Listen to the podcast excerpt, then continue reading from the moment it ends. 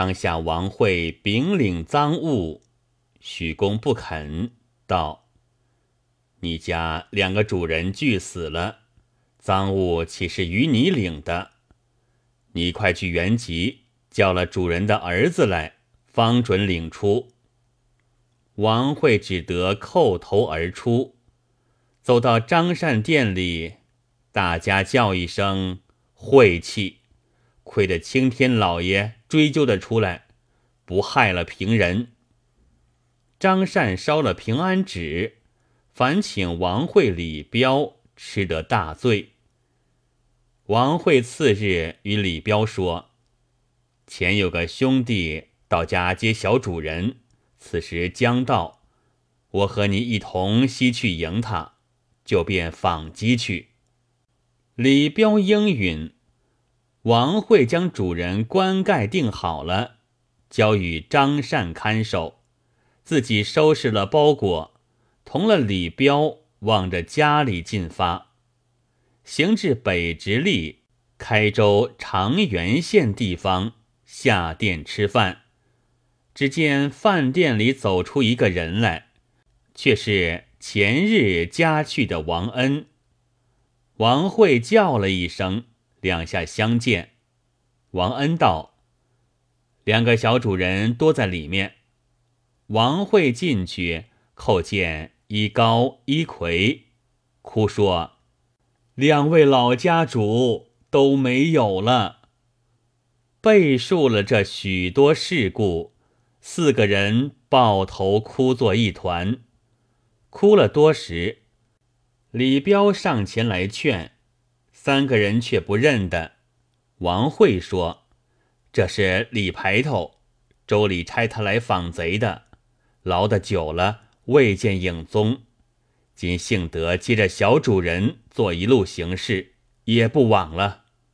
目今两关俱停在开河，小人袁匡、小主们将到，故与李排头迎上来。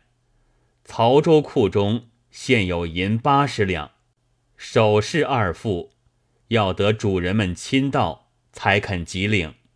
只这一项，盘缠两个棺木回去够了。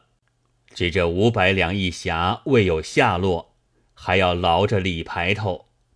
王恩道：“我去时，官人尚有若多银子，怎只说的这些？”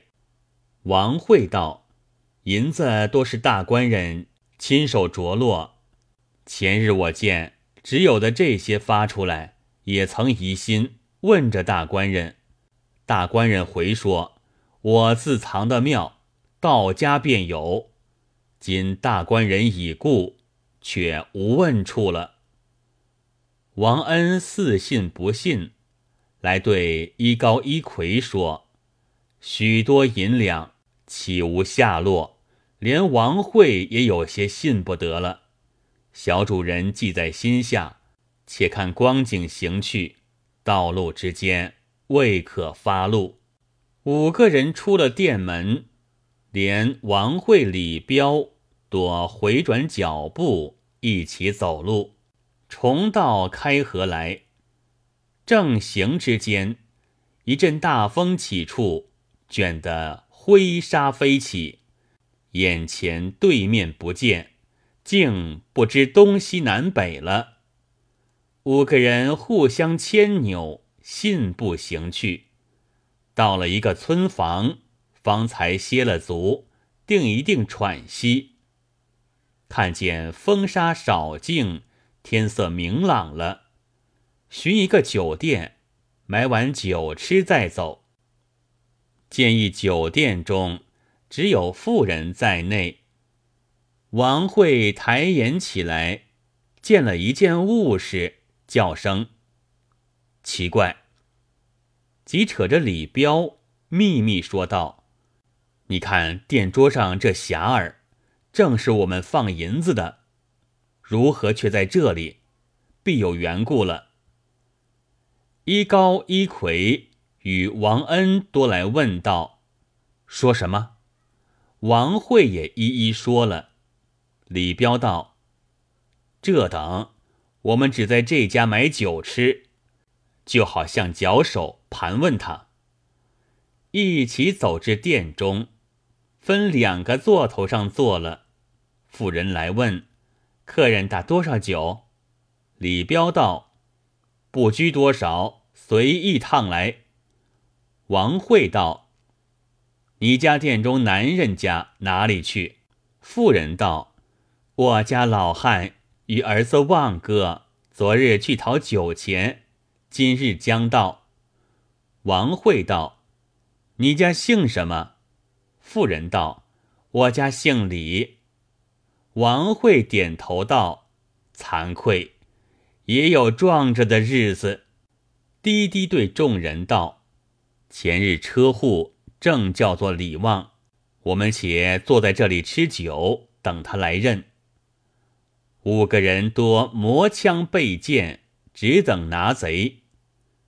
到日西时，只见两个人踉踉跄跄走进店来。此时众人已不吃了酒，在店闲坐。那两个带了酒意，问道：“你们一起是什么人？”王慧认得那后生的一个，正是车户李旺。走起身来，一把扭住道：“你认得我吗？”四人齐声喝道：“我们多是拿贼的。”李旺抬头。认的是王慧，先自软了。李彪身边取出牌来，明开着车户李旺盗银之事，拔出铁锁来锁了景象，道：“我们只管车户里打听，你却躲在这里卖酒，连老儿也走不脱，也把绳来拴了。”李彪终究是衙门人手段，走到灶下。取一根劈柴来，先把李旺打一个下马威，问道：“银子哪里去了？”李旺是贼皮贼骨，一任打着，只不开口。王慧道：“匣子赃证现在，你不说便带怎么？”正诗为奸，那店里妇人一眼估着灶前地下。只管努嘴。原来这妇人是李旺的继母，李旺凶狠，不把娘来看待。这妇人巴不得他败露的，不好说的，只做暗号。一高一魁看见，叫王慧道：“且慢着打，可从这地下掘看。”王慧掉了李旺。奔来取了一把锄刀，依着指的去处挖开泥来，泥内一堆白雾。王慧喊道：“在这里了。”王恩便取了匣子走进来，将银只记件数放在匣中。一高一魁将纸笔来写个封皮封记了，对李彪道：“有劳排头这许多时。”今日幸得成功，人赃俱获。我们一面借到州里发落去。李彪又去叫了本处地方几个人，一路防送，一直到州里来。州官将银当堂验过，收住库中，后借院过，同钱银一并即领。李彪销牌济公。就差他做押解，将一起人借到茶院来。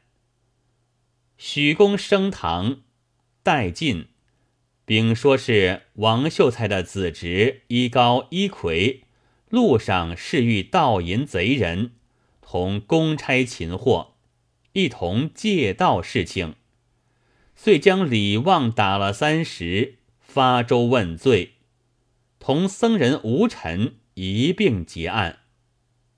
李旺父亲年老免科，一高一魁当堂同地领状，求批州中同钱入库赃物一并几发。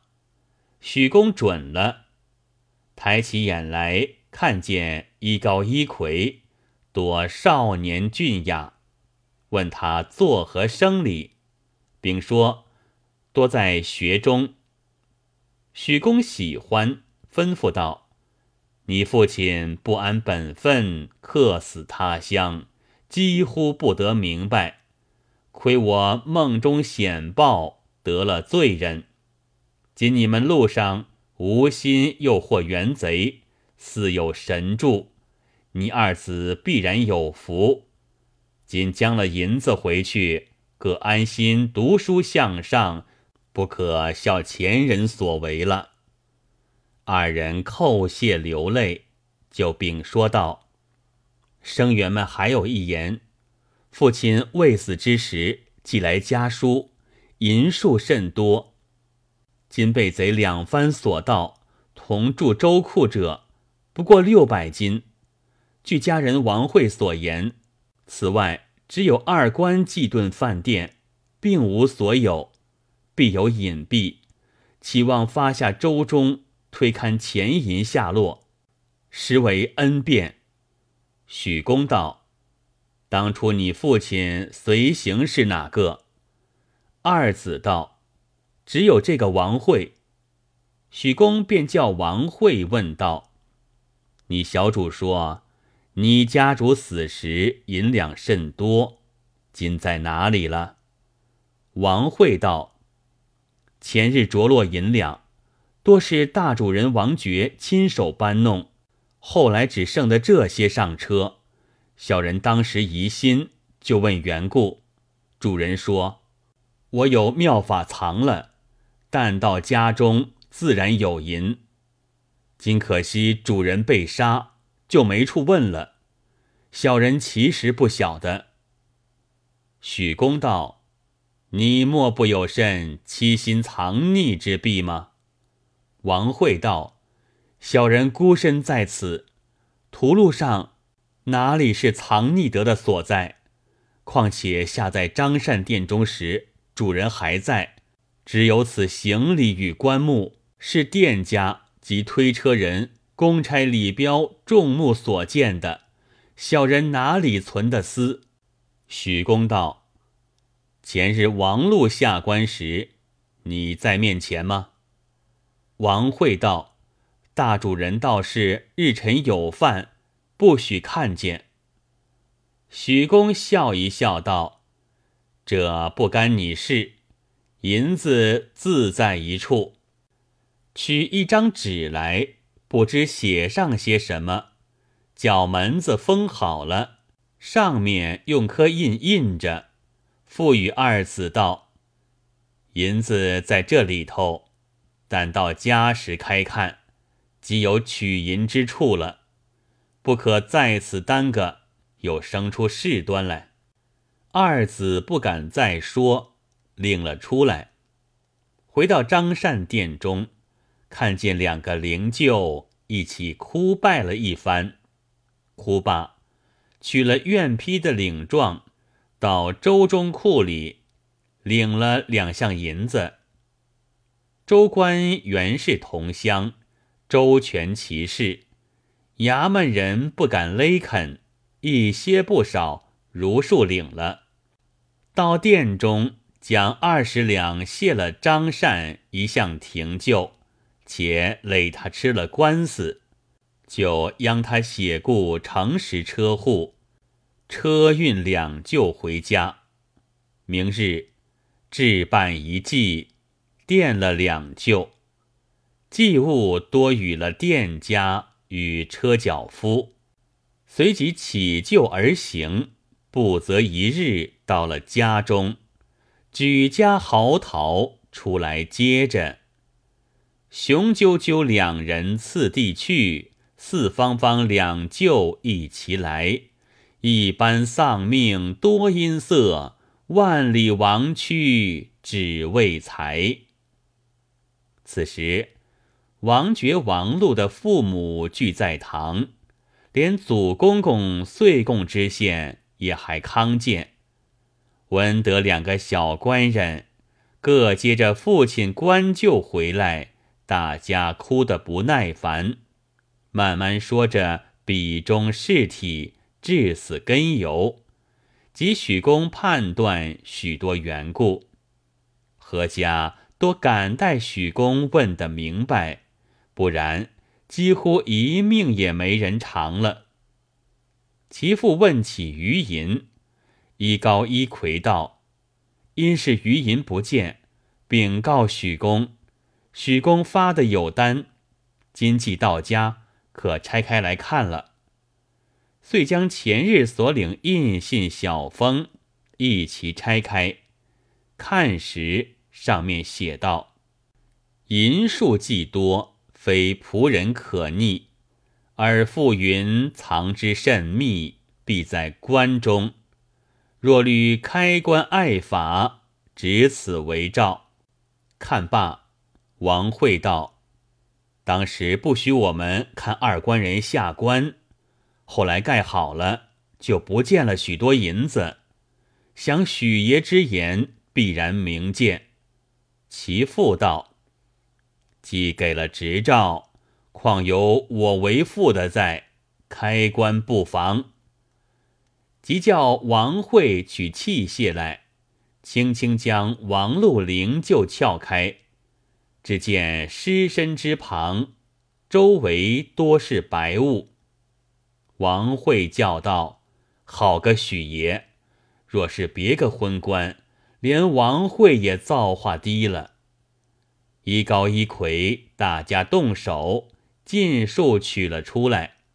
眼前一对，足足有三千五百两，内有一千，另是一包，上写道：“还父母原银。”余包多写。